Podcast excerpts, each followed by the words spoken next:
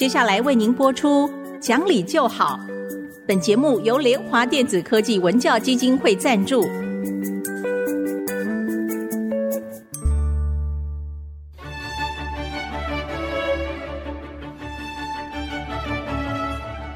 在日常生活当中，人们的不理性行为经常是隐藏在看似理性的包装和掩盖之下，很难被察觉。凡事讲理，所有事情就会简单的多。讲理的必要条件就是丰富的尝试。请听红兰教授主持的《讲理就好》。这里是爱惜之音竹科广播电台 FM 九七点五，各位听众朋友您好，您现在所收听的节目是《讲理就好》，我是红兰。听众朋友您好，我是田丽云老师好，田老师好。老师，我最近收到一个群组朋友的讯息啊，嗯、就是在宜兰，原来黄春明老师、啊、红砖屋，对他的红砖屋。咖啡屋那个啊，啊是的，那他就停下了他的那个经营的脚步，就是他觉得他已经工作很多年了，对对，要让别的人来继续。后来是谁呢？王建轩先生啊，他去接下来，然后针对的就是好像是给孩子们的阅读，跟黄春明老师其实是一以贯之的，都是阅读啊。所以我们的群组里就说，王先生需要一些书。嗯，我们大家来整理一些什么样的书，哪一类的不要，要哪一类的。我就想想回家说，哎呀，我搬家时候清理那个书啊，不知道丢了多少，心里很舍不得。对对对。那现在再回去找一找，还有一些也许可以捐。在这个过程里，我就发现啊，不只是看书，也在看自己其他东西，就觉得说，怎么会有那么多东西？我是不是应该丢丢丢？因为。看到越来越多的文章说，人的年纪大了，其实你能保有的东西很少啊。是是。这几年大家又在流行断舍离，我就觉得拥有跟太多不要这个之间的这个变化啊，真的是在不同的年龄就有不同的想法哦。对，年轻的时候都是要要要嘛，要房子、要车子、要什么都是要要要。嗯。到我们现在的年龄都是不要不要不要。对，觉得太多了，好累赘。而且哈，要就是烦恼。现在我要的时候，我就没有什么，没有什么，我就觉得最轻松。嗯，没有感染，没有 没有疫情，没有什么。那个没有的时候，你觉得好像很轻松，反而是有什么，你觉得负担很重了。对，我还真看了不少人在最近啊，嗯，写那文章，就是说、嗯、你要看见自己没有被感染了，没有什么，不要一直去想说你少了什么东西。对，有的时候没有是件好事，没有真的是好事。嗯 像现在没有病痛，没有病痛。你看我平常也不觉得，就那天去中正纪念堂走路，我想说多走几步不是健康一点吗？就是一脚歪下去。脚踝就就就受伤了嘛，因为两个礼拜就不能走路了，多也不见得好，又是个例子。就是啊，但那时候心里想说，哎呀，我如果那时候就掉头回家呢，就没有这个事了，就是多走了一步啊，就受伤。然后呢，你也感觉到说，以前有要什么样的鞋子，要什么东西，好了，现在通通都不要了，因为反正不能走了。啊，没有的话不生病，真的是最大的福气。我觉得。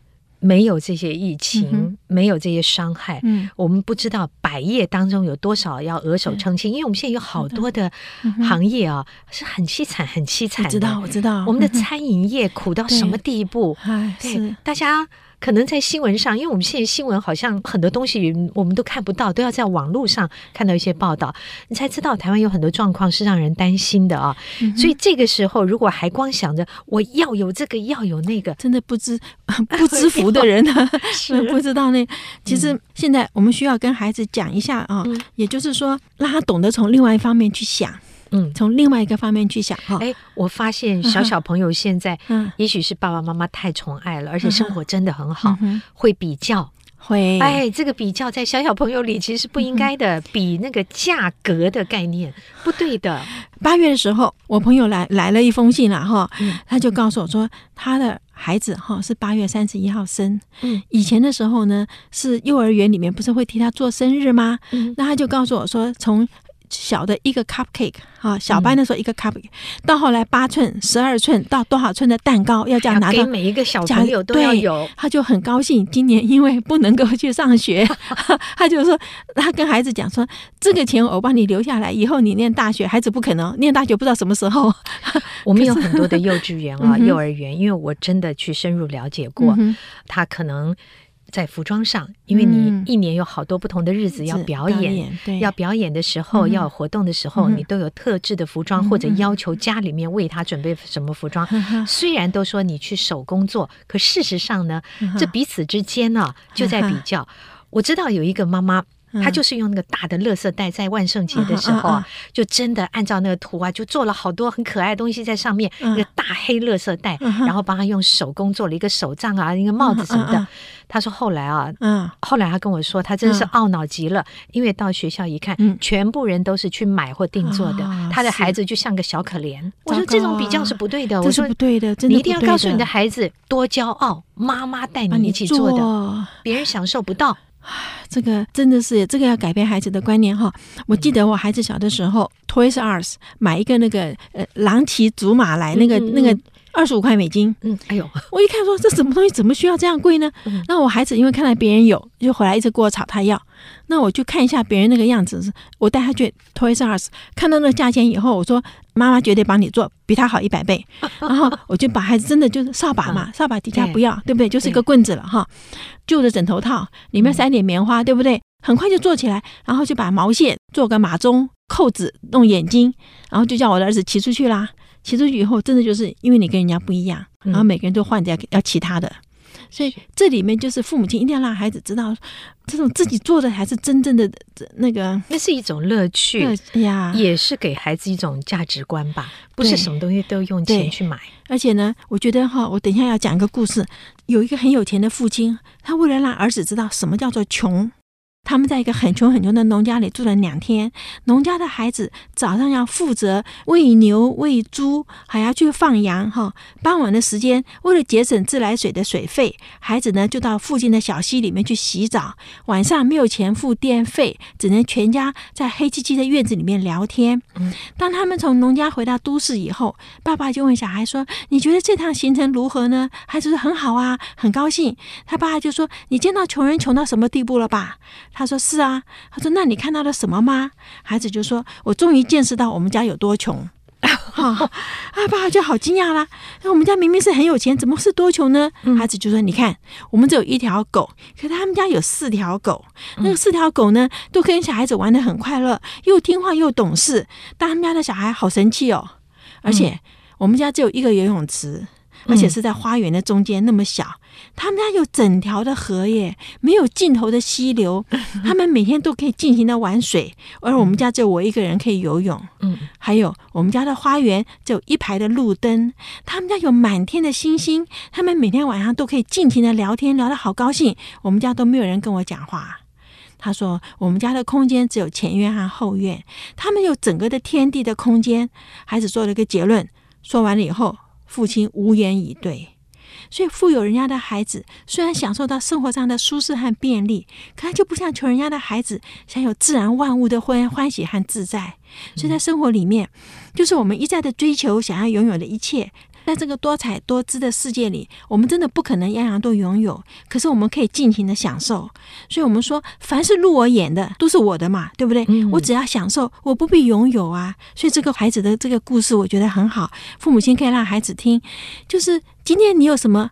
你没有什么都没有关系，从另外一个角度来想，你一样是很满足的。嗯，所以这个啊，还是首先要父母亲自己要做得到啊。是，然后我们还是说身教嘛。不过这让我想起一个小笑话，就是说一个小朋友说：“我们家很穷，我们家司机很穷，我们家厨娘也很穷，我们家谁谁谁都很穷。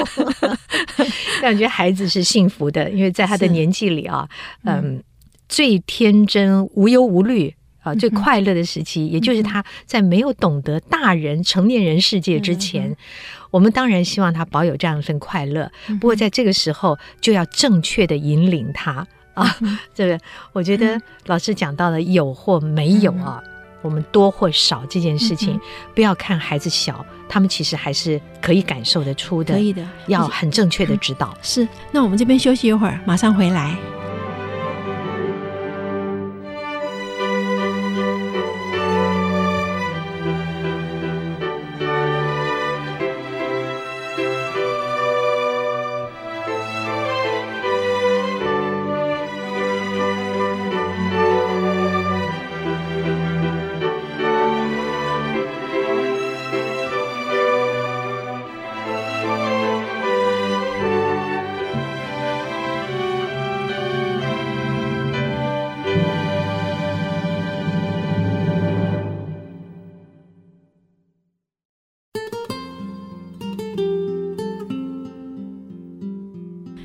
各位再回到讲理就好的节目，我是红兰。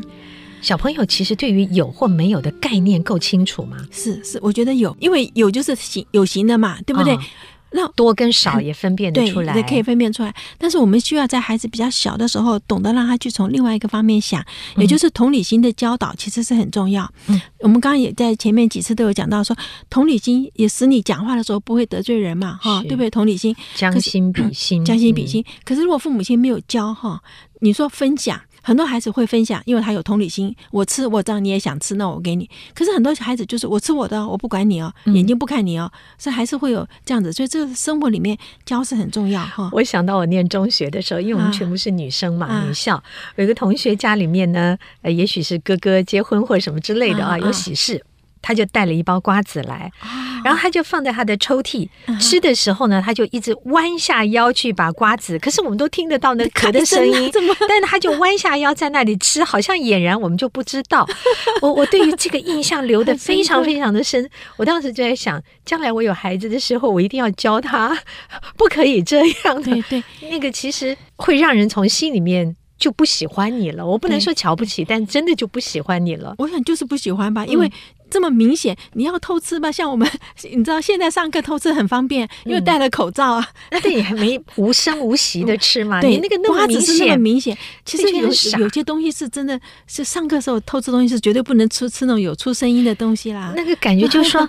你小气到什么地步？明明大家都知道了，你就是等于在大家面前的躲起来。可是每个人都知道，你你不觉得好笑？这种就是叫没有同理心。他以为我头低着，我看不见别人，别人就看不见我。我们都念中学了呀，这是一个很有趣的笑话。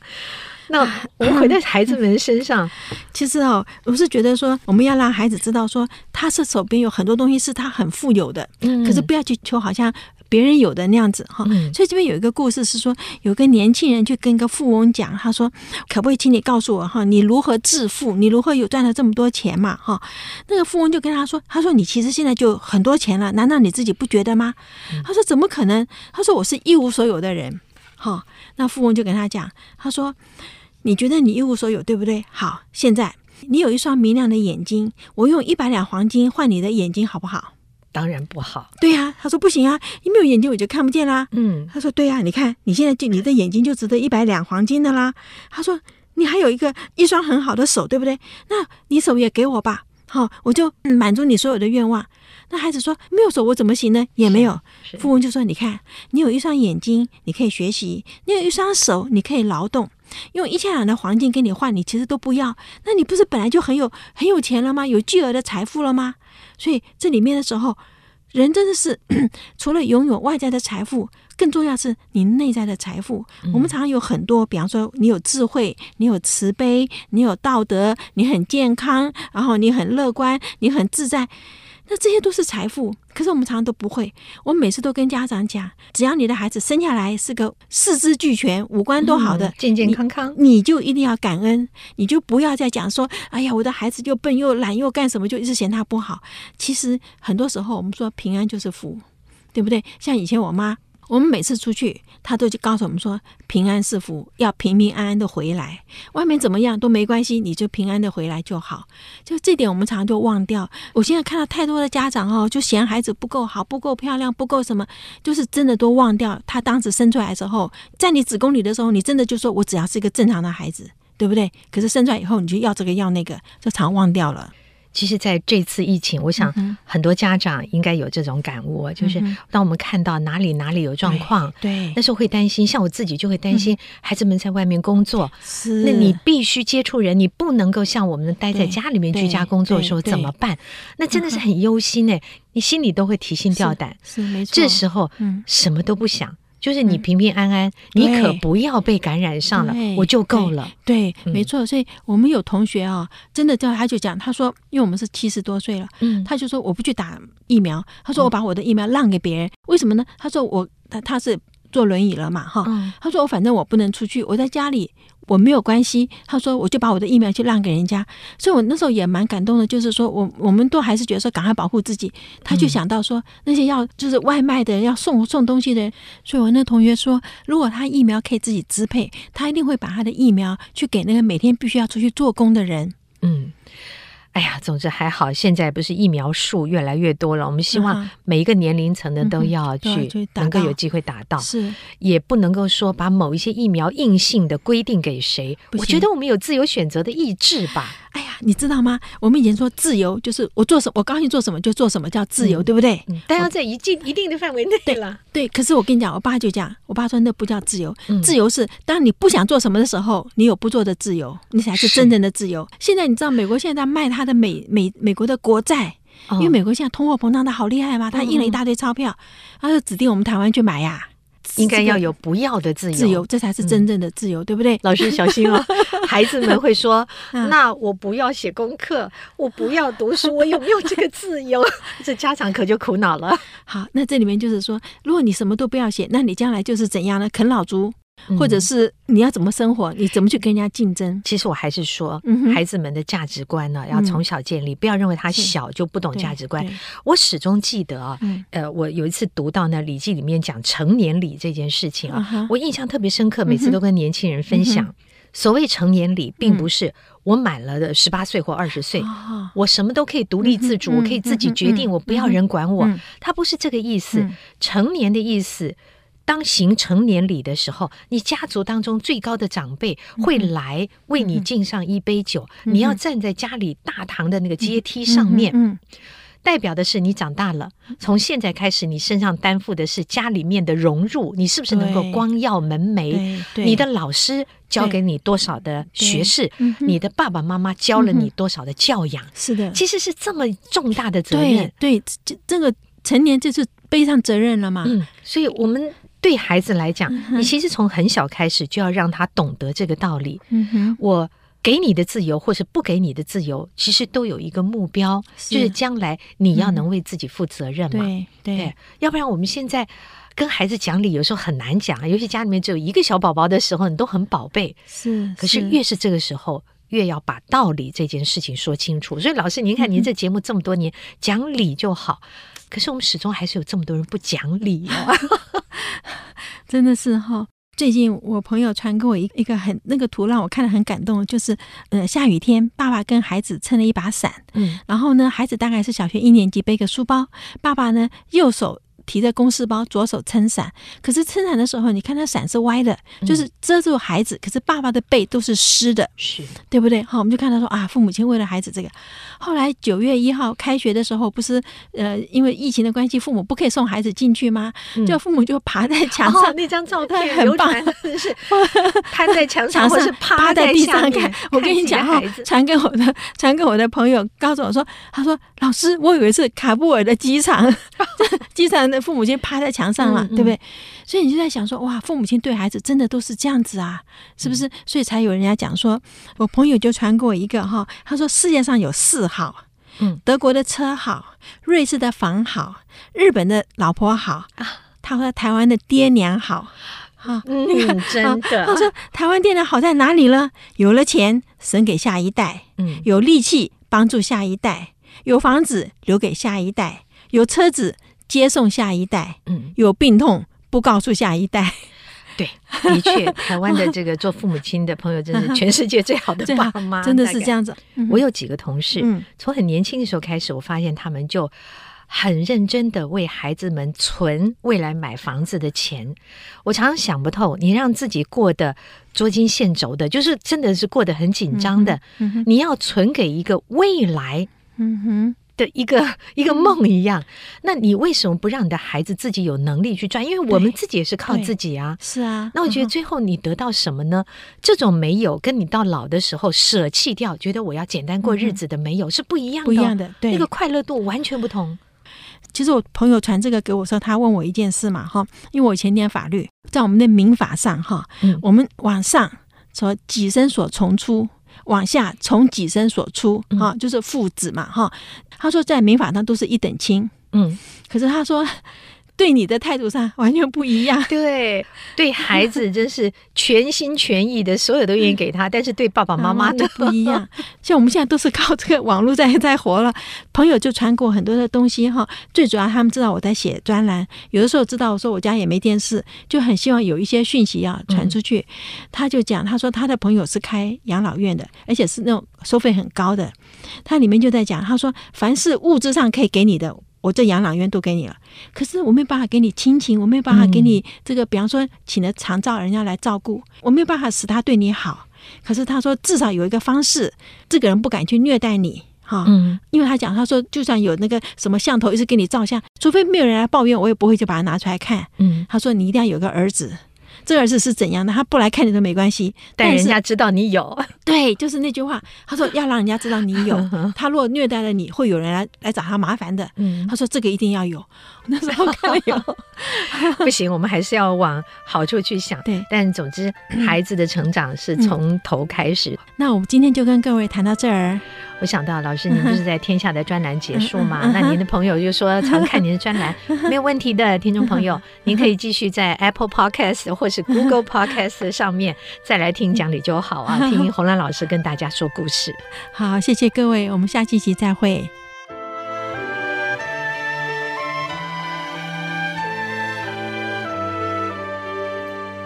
本节目由联华电子科技文教基金会赞助播出。用欣赏的眼光鼓舞下一代，联华电子科技文教基金会邀您一同关心台湾教育，开启孩子无穷的潜力。